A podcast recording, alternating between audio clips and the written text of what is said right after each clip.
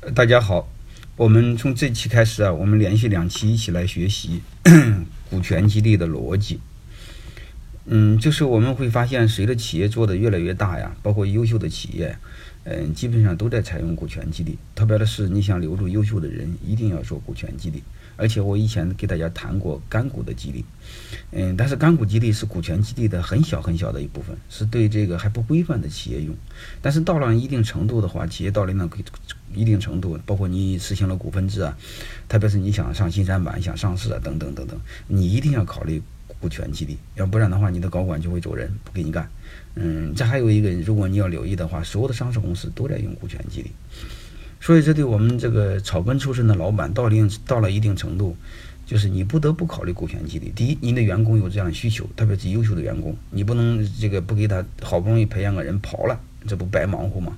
对吧？还有一个是你的竞争对对手在做，啊，你的竞争对手有股权激励，你不做，你的人都跑到竞争对手那了，不把你给弄死吗？嗯，再还有一个，你想上市，这不得不做的一个事儿。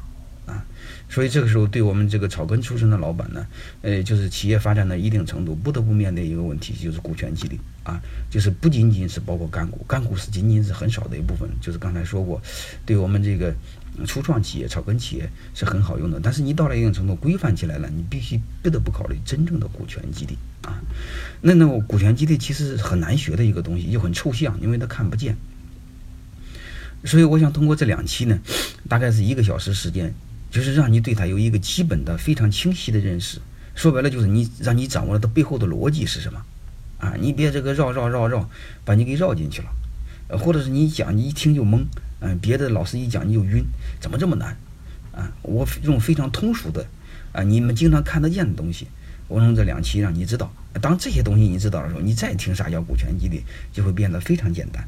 好吧，呃，我想分上下两期讲，嗯，这一期我们就学前三部分，一共是七部分，我们下期讲后四部分。当然前三部分是最重要的，啊，呃，然后后四部分也重要，但是它这个不如前三部分重要，啊，就是不如最关键的是前三部分，好吧？那我说这期我们就先开始学习前三部分，先看第一部分啊，股权激励它是一桩买卖。啊，呃，我们一定要知道，股权激励本质上就是老板把股份卖给员工，就这么简单。既然卖，你都得花钱，对吧？嗯，除非有一种不花钱，就是我以前给大家讲过的干股激励，不需要花钱。还有一个上市公司常用的，还有一个偶尔用的叫增值权的激励，这个不用啊。但是这个在股权激励概率比例很小很小，但大部分是要花钱的啊。但是花钱是结果，我们要先搞明白为什么要花钱。我不知道你大家做股权激励的目的是什么？嗯，就是想让他拼命给你干干活，啊，但是除了拼命干活，还有什么东西？还有一个就是有风险的时候让他和你一块承担，对吧？如果他不花钱，他不会和你承担风险，就是挣钱就就就要，不挣钱就跑。我讲过，干股激励最大的一个缺点是只有激励性，没有约束性。那你要花，你要真给他真金白银给他股份，你不让他花钱，那你不就是没有约束性吗？这是第一点。第二点还有一个就是，你不让他花钱买股份，如果他真背后搞你，你会发现你没有这种，他背后没有背叛的代价，背后没有背叛的代价，那那他就更很容易伤害企业。如果他花了钱买的股份的话，呃，他真乱搞或者突然离职，你就可以把股份给他扣下来，这时候也在增加背叛成本。因为人和人之间为什么现在文明时代为什么大家不犯错误？因为犯错误的成本高嘛。嗯，特别是现在酒驾，为什么以前酒驾照样驾，现在酒驾就不驾了，不敢驾，因为犯错误的成本高嘛，对吧？所以你会发现，为什么要花钱买呢？关键的一部分是增加犯错误的成本。如果犯错误的成本高，大家不就不犯错误了吗？啊，所以大家要明白这个事儿。为什么古代的这个离婚率低，现在离婚率高呢？因为因为离婚的成本变低了嘛，啊，所以大家明白这么个道理，啊，所以就是。为什么要花钱买？就是人为的增加背叛成本和散伙成本，让他和你一起不单同甘，还要共苦，这是更关，这是最重要的一部分。还有一个关键点，就是既然是一桩买卖，为什么要花钱呢？最最常用的一句话就是不花钱他不珍惜啊，因为白送的东西人不珍惜，人对什么样的东西珍惜呢？就是付出代价越大的东西越珍惜。啊，呃，代价小的人是不珍惜，啊，所以这个大家一定要知道这个，为什么要花钱买啊？另外，我再想给大家讲一个逻辑，就是这个社会上，这个社会最真实、最不会撒谎的东西，只有一个字钱，其他全是假。你比如，你和你的高管在一起，你的高管绝对天天会喊你“老板伟大”，老板是伟大领袖，天天拍你马屁。但是各位，你们当老板的，你们真的想想，那是真的吗？你要不信，你试试，你让他花钱买你股份试试。如果真花钱的话，那他真相信你；他真不花钱，你会发现多数是假的。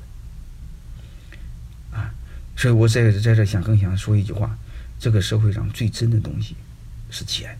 其他都是假的，啊，最起码是多数是假的，啊，这个比钱稍微差点的是什么？是腿，就是你别看他说什么，你看他做什么，就是他腿往哪跑，那也是真的，啊，你比如说这个社会上有个很很扯淡的一个现象，你看他坏人往美国跑，这个好人也往美国跑，好人一般不说美国的坏话，这个坏人一般都说美国的坏话，特别是王立王立军之流。还有司马南，但是你看这帮坏人，既然说美国的坏话，他还往美国跑，这玩意儿各位你得有可以理性的分析啊。如果他在说美国人的坏话，你还要再信，说明你智商低，你连一点鉴别能力都没有，对吧？所以我们明白，钱在哪，心在哪，钱不会撒谎啊。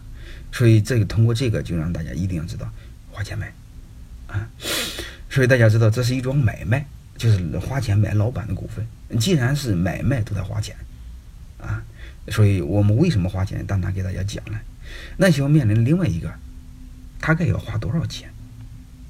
啊，刚才说不能白送，要花多少钱买？要花多少钱买？你得你首先的一个前提，你得算算你股份值多少钱。那你说你这百分之一的股份值多少钱呢？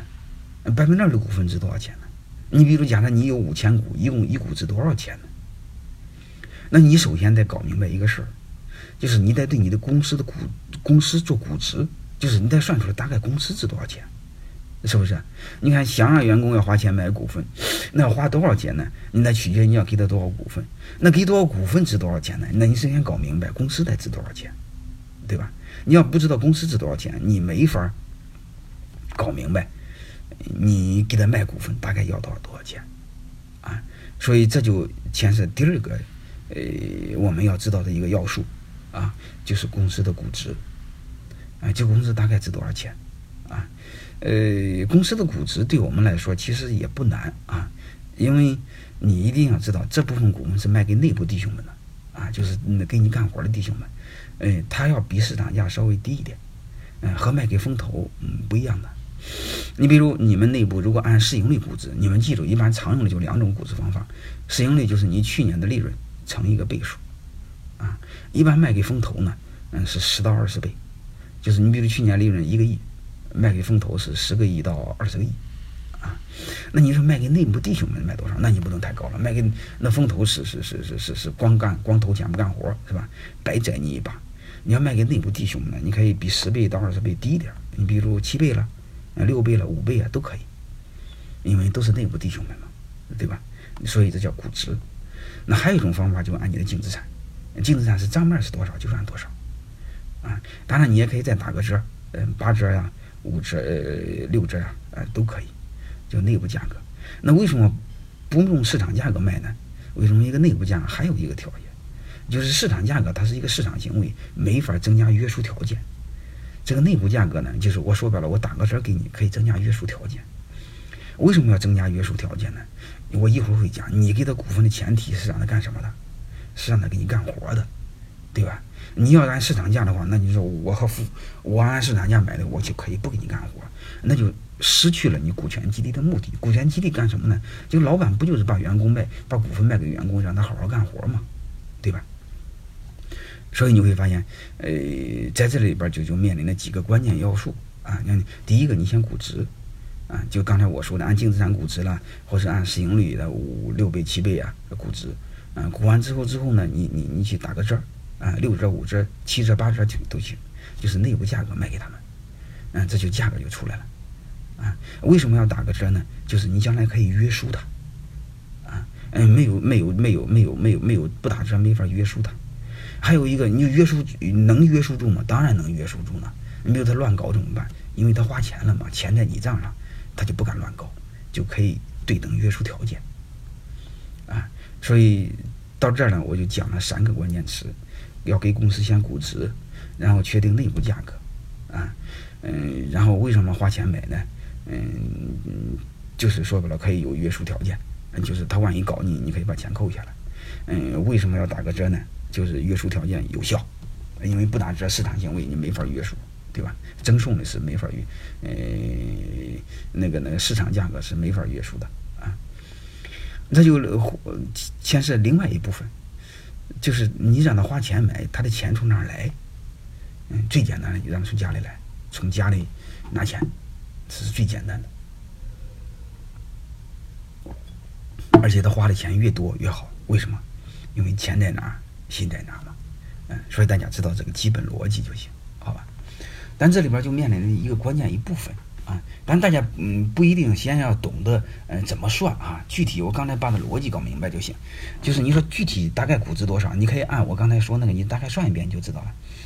你比如你的净资产账面净资产是多少就算多少，大概算一下你能算出来。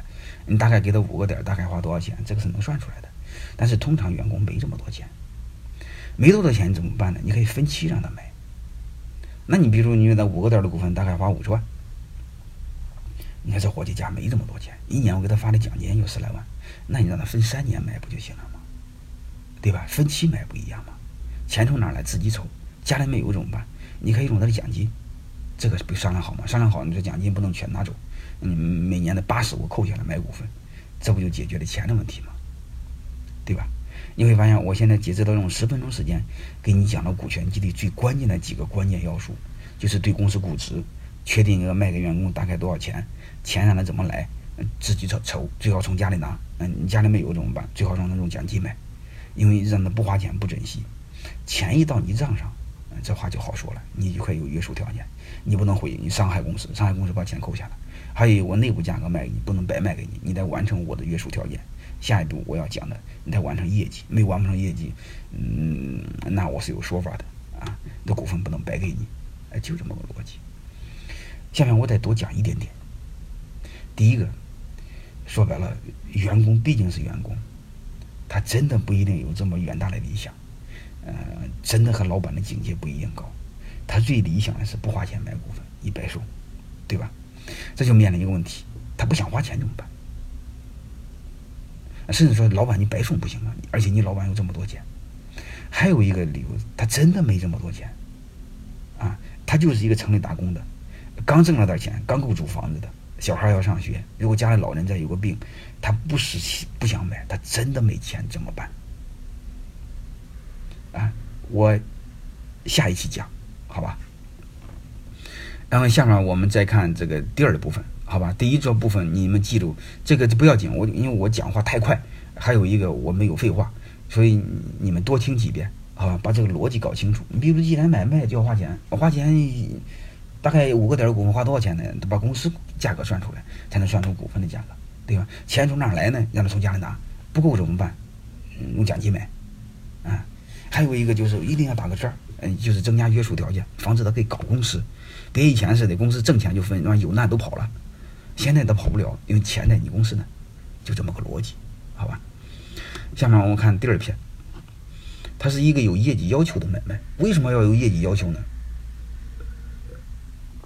因为你想想，你股权激励为什么激励他呢？你不就是想让他给你干活吗？对吧？所以这就就就所以得有业绩要求。嗯，就有业绩要求，主要解决是什么？解决他不干活怎么办？那你不干活，我有业绩要求，那我股份不能白给你。对吧？我给了你股份，你不干活不行。那最起码你得考核八十分吧，因为我这么相信你，对吧？大部分人没给，给光给你这伙计。那你考核不够八十分怎么办？那我就把股份给要回来，哎，就这么简单。啊，如果你考核很高的嘛，我可以让你多买一点，我把其他人少买的部分给你。啊，这就叫有业绩要求。啊，你比如我把这个五点的股份给你，你可以分期买，你也可以一次性买，但是我有一个要求，这五年内你必须考核合格。你考核不合格，那我股份我就给你要回来，呃，或者是我不给你分红，啊，所以还有一个，你你你这几年你不能走人，你要走人的话，我把股份还收回来，啊，这就叫业绩要求。说白了就是这部分股份就实现了你股份的目的。嗯，虽然是卖股份，但是卖股份它有目的的。你为什么不卖给外人？为什么卖给内部员工呢？就是让他给你干活嘛。那面临的不干活怎么办？不干活我得要回来。那干多干少怎么办？干少了我就不给，不合格我也给你要回来。干多了怎么办？我让你多买，就这么个逻辑嘛，对吧？但是这面临第二个问题，你会发现这个还有一些伙计，他会发现你这个你不能这个呃让我这个呃让我分期买，嗯，还有一个你也不能给我要钱，你就得给我。这是同样什么一个人呢？就是你碰到一个很牛逼的人，他懂技术，或者是你又离不开他，他非要这个这个这个这个不想花钱。还想先要股份，嗯，别还还还说我这个你不能先让我有业绩，你再给股份，啊，嗯，碰到这种情况下怎么办？也行，你可以先给他股份，但是也要锁定好，你必须把几年几年几年几年之内把业绩给我完成，啊，这样也行，啊，你比如你和一个懂技术的人合作，啊，或者一个懂销售的人合作，牛逼哄哄的，我跟你合伙合伙没问题，那那那你非要给我要你二十个点的股份，那你说给你二十个点的股份也没问题。但是这股份不能白给啊！为什么不能白给呢？你得给我，你得给我有一个条件，就是三年之内你得把业绩给我创造完成两千万或三千万。如果完成不了，把股份还要回来，就这么个逻辑啊！所以这样的话就对等，因为你给他股份呢，他万一不干活怎么办？这股份不白给吗？所以呢，股份和业绩得对应。你干出活来，这股份相当于你用你的业绩换回来的股份，也相当于花钱呗，对吧？嗯，如果他不干活，你把股份还要回来，反正你也不吃亏。啊然后我们还有一个逻辑，嗯，如果这是卖给老板的股份，这老板的股份会不会越卖越少？如果越卖越少的话，老板会不会分钱越来越少？如果老板分钱越少，大家知道人都是自私的。如果老板分钱越来越少的话，那老板时间长他就不他就想，妈这事不行啊，我怎么这个这个这个这个，呃。我越激励你们，我得的越少呢，对吧？所以这就面临另外一个部分，就是我下一期要讲的股权激励的本质。股权激励的本质，它为什么要和业绩捆绑呢？就是说白了，本质上，他给老板给员工分的是哪一部分呢？分的不是老板现有的股份，而是增加那一部分。说白了，就是分股份，最后分的不就是利润嘛，对吧？就是员工分红的那一部分，不是现有老板应得的那部分，而是在比去年的基础上增加的部分。增加的部分怎么来呢？就是捆绑的业绩嘛。你会发现，你要没有业绩，那今年什么也没有。而且更能直接体现的捆绑是什么？捆绑是增量业绩。你比如去年业绩一千万，啊，利润是一百万，那很简单。今年这个一百万以下的我不给你们分，我只分一百万之上的部分，甚至一百万之上的部分我。六十分给你们都行，嗯，这时候你会发现，你八十分给老板，老板也不吃亏，因为你去年一百万，今年还一百万，老板本来没少你的嘛。你看多增加那部分，他捆的是增量业绩，所以，你比如今年你们也也可以做规定，嗯，今年业绩怎么必须比去年多三十个点，多不三十个点，我不给大家分红，嗯，多了再给大家分红。你会发现这种情况下，是老板再怎么分，老板越分他分红分的越多。因为为什么你的业绩捆绑的是比去年增加的，要比去年增加的嘛？你甚至完成百分之五十，但是你给大家再分五个点，你你算算你吃亏吗？你还是不吃亏。你要给大家完成百分之五十，你给大家分十五个点，你也不吃亏呀，对吧？所以它本质上分的是增量。所以大家搞明白这三个问题啊。第一个为什么有业绩要求，就是防止有人不干活。还有一个他比较强势怎么办？不较强势可以硬给他股份，但是业绩必须锁定，完不成业绩股份还要回来。但是这种是卖老板的股份，老板吃亏吗？不吃亏。这我下期要讲的股权激励的本质，因为它是解决的是让员工创造增量，就是说白了分未来分明天，嗯嗯，就像八国联军进进进中国瓜分中国似的，爱怎么分，他分的是那不是他那国的东西，他妈是别的国家的东西，所以怎么分都不吃亏，啊，所以这个十分钟我给大家讲的主要的关键词是什么？就是股权激励要有条件，啊，不但有约束条件，即你不好干，我我把股份要回来。还有一个是你想分红，你必须得完成。你想分红，想买股份，必须得有业绩，啊，必须有激励条件，就是和业绩要求，也要最好是创造增量，就是你比去年不能完成一样的，一样的东西，我要你干什么，对吧？嗯，你一样的业绩，那比去年要增加，啊，嗯，你发现发现，只要有业绩，它就和时间捆绑，对吧？嗯，这这就有两个关键要素，啊，就是激励条件，就是说白了就是完成业绩的条件，啊，约束条件就是完不成业完不成业绩的条件，你都这么理解就行。所以只要有业绩，它就有和时间锁定。你比如说三年之内，你必须给我创造多少业绩？三年之内必须连续增长百分之二十，啊，然后你会发现只有业绩还有时间，啊，所以有业绩要求的买卖就有两个关键要素，一个是业绩，一个是在约定时间内要完成业绩。啊就这么简单，啊，所以这十分钟我就讲了另外两个关键要素。这些要素这几这两个是二十分钟讲这几个关键要素加在一起，就是股权激励基本给讲完了。大概就是这些东西，你先理解这个东西，理解明白。买卖，嗯，买卖就要算出钱来，嗯，卖给花钱买，嗯，要个大概花多少钱，对吧？嗯，还有一个就是有业绩要求的买卖，那就这那有，这买卖的目的是干活，干活就得有业绩和业绩捆绑。嗯，一旦有业绩，它就有一个时，它需要一个时间要素，是吧？你一天干不了活嘛，它有一个时间要素，嗯，就这么简单啊。下面我们看这个第三部分，就是它有特定对象的、有业绩要求的买卖。那有一个有业绩要求，那你你很明白一个事儿，对谁有业绩要求的？对笨蛋有业有业绩要求，你要求不来。对吧？一般员工他还完成不了多大的业绩，对吧？他是打杂的，那谁业绩好呢？关键员工，嗯，所以这就面临着给谁？嗯，就是他有特定对象，嗯，不是乱给。嗯，自古有一句话，你好钢得用到刀刃上，所以股权激励是买卖，是有业绩要求的买卖。谁最能完成业绩？根据二八定理来说，关键的百分之二十创造八十的员工。所以你不知道，只要把这百分之二十的员工摆弄好，就解决问题。所以有特定对象，只给能人。只激励能人，啊，其他人不用管，啊，你把这些能人激励好，笨蛋也发现哦，能有钱赚，他慢慢不就变能了吗？所以有特定对象，嗯，不是一般人，只给能干活的人，就这么简单。所以，呃为什么要有特定对象，就让他干活？嗯，第二部分我就想谈的，就是股权激励对象要到位，就是要人要给对，还有数量要给对。啊，你别捣鼓的，人家给你做这么多的贡献，你才给他半个点儿，甚至给他万分之一的个点儿，那就不合适。你得满足基本预期，啊，就是你这个特定对象，你给他的股份数量要基本差不多。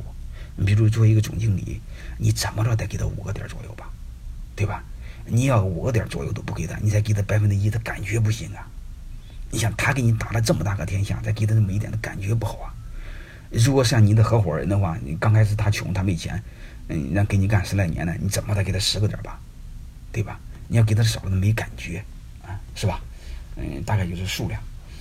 嗯，这个数量面临的就是给关键的员工是谁呀？你比如你的中层以上干部是可以给的，啊，这是给谁？那个数量大概给多少呢？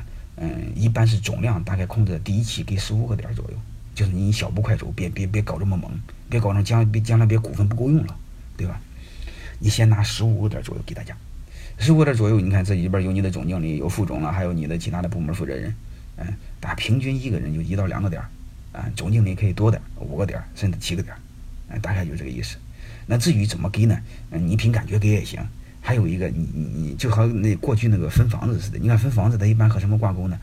它和工龄挂钩，还要和什么？还还要和支支撑挂钩，对吧？其实你在你单位也是一样，你单位呢，你和这个。当然，那事业单位分房子，它都是的类似变相的，嗯，论资排辈那种，它没有和业绩挂钩。你们最好是和什么？和这个职位挂钩，再和业绩挂钩。这个就很简单，就是谁位的职位越高，就分的越多；嗯，职位越低，分的越越少。还有一个谁的贡献越大，就分的越多；贡献越少，就分的越少。那贡献怎么来衡量？就每年的业绩考核嘛。你比如业绩考核有八十分，就按零点八；九十分，就按零点九。那你说高层和中层怎么算呢？最简单的是高层分两个点，中层分一个点，这样简单了吧？然后再乘一个他每年的考核，这不就是每你算出每个人大概得多少吗？啊，就是这数量就这么简单。还有一个你凭感觉也也和这个差不多，你可以试试啊。你们首先是不能光蒙，你从电脑上试试，基本上，嗯，算的和你感觉差不多，好吧？嗯，再另外就是刚才也谈了一个是给他股份数量，给出数量就面临的要花多少钱，花多少钱就和第一张片子是对应了。你算出，你比如你给他五个点儿，嗯，你刚才估值算出来，嗯，假设估你估值一个亿，那五个点就五百万，嗯，对吧？嗯，你要估值一千万，五个点就五十万，这就很简单了，对吧？这就算出来大概要是花多少钱，嗯，那就是刚才还讲了，这钱不够怎么办？嗯，钱不够刚才不是说了吗？嗯，可以分期买嘛。啊再钱不够，你可以提前商量好用奖金嘛，啊，对吧？嗯，你再钱不够怎么办？那再钱不够那是你的事儿，因为我给你的够了，我很够义气。那你不够，人家够那是你你的事，和我你和我什么关系呢？对吧？你可以不买。嗯，实际说白了，如果他真见到别人分红分的很多，嗯，他借钱也买。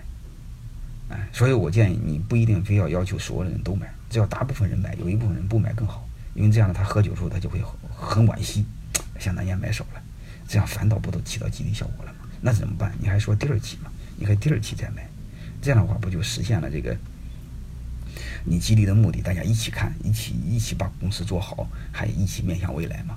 啊，所以我我们这半个小时大概讲的，你会发现就讲了这几么个几个非常重要的关键词，它是一个买卖。嗯，买卖就面临着要花钱，花钱就面临着公司要估值，而且我是这个买卖，你会发现它不是这个公司估值方法，我告诉大家也给大家说了，对吧？然后你会发现这个买卖必须是是这个内部价格买卖，为什么内部价？内部价还有约束条件，市场价格没有约束条件，对吧？嗯，也还有一个买卖，你就面临着一价格，价格刚才说了，内部价格你要打个折，不打折的市场价嗯就不叫内部价格，对吧？还有一个，它有业绩要求的买卖，就是就刚好是你没有业绩要求，实现不了股权激励的目的，就是能干活。嗯，就说白了，你必须每年必须完成多少多少，每年必须完成增长百分之二十三十，那就这么简单。完成不了，我把股份还要回来。嗯，或者考核必须八十分，八十分不够我也要回来。嗯，要不够七十分，我就给你收回来。啊，等等，大概就这意思。有业绩要求，业绩都和就和时间挂钩嘛。你或者三年之内、五年之内等等等等，业绩挂钩。嗯，类似包括你三年之内不能走人啊，等等，都是这样的。还有一个，它是一个特定对象的买卖，所以这个钱你就不能乱给，嗯，这个股份就不能乱卖，给关键的人，给能干活的人，对吧？嗯，再就是给多少，嗯，给多少算出来了，你就可以刚才给公司的估值算出来，嗯，给多少算出来，你就能算出来每个人大概要花多少钱，啊，大概就这些吧，嗯，这次我们就讲到这儿，讲讲这些，就是它是一个买卖，啊，买卖怎么会实现你的目的呢？就业绩要求的买卖，那谁能干活呢？得给能人，只有能人能干活。哎，就这么简单，它是一个股权激励，就是一个有特定对象、有业绩要求的买卖，这才叫股权激励，对吧？因为你把这个逻辑搞清楚，然后你再多思考思考，慢慢慢慢就能消化。好，我们这这期就到这儿啊，这个，嗯，下期我们再讲其他的几个关键的，当然不如这几个重要啊。呃，如果大家听出有点快、有点晕，多听几遍，你再想是不是那么个理啊？只要是这么个道理，你多消化你就知道了。只要了解背后的逻辑。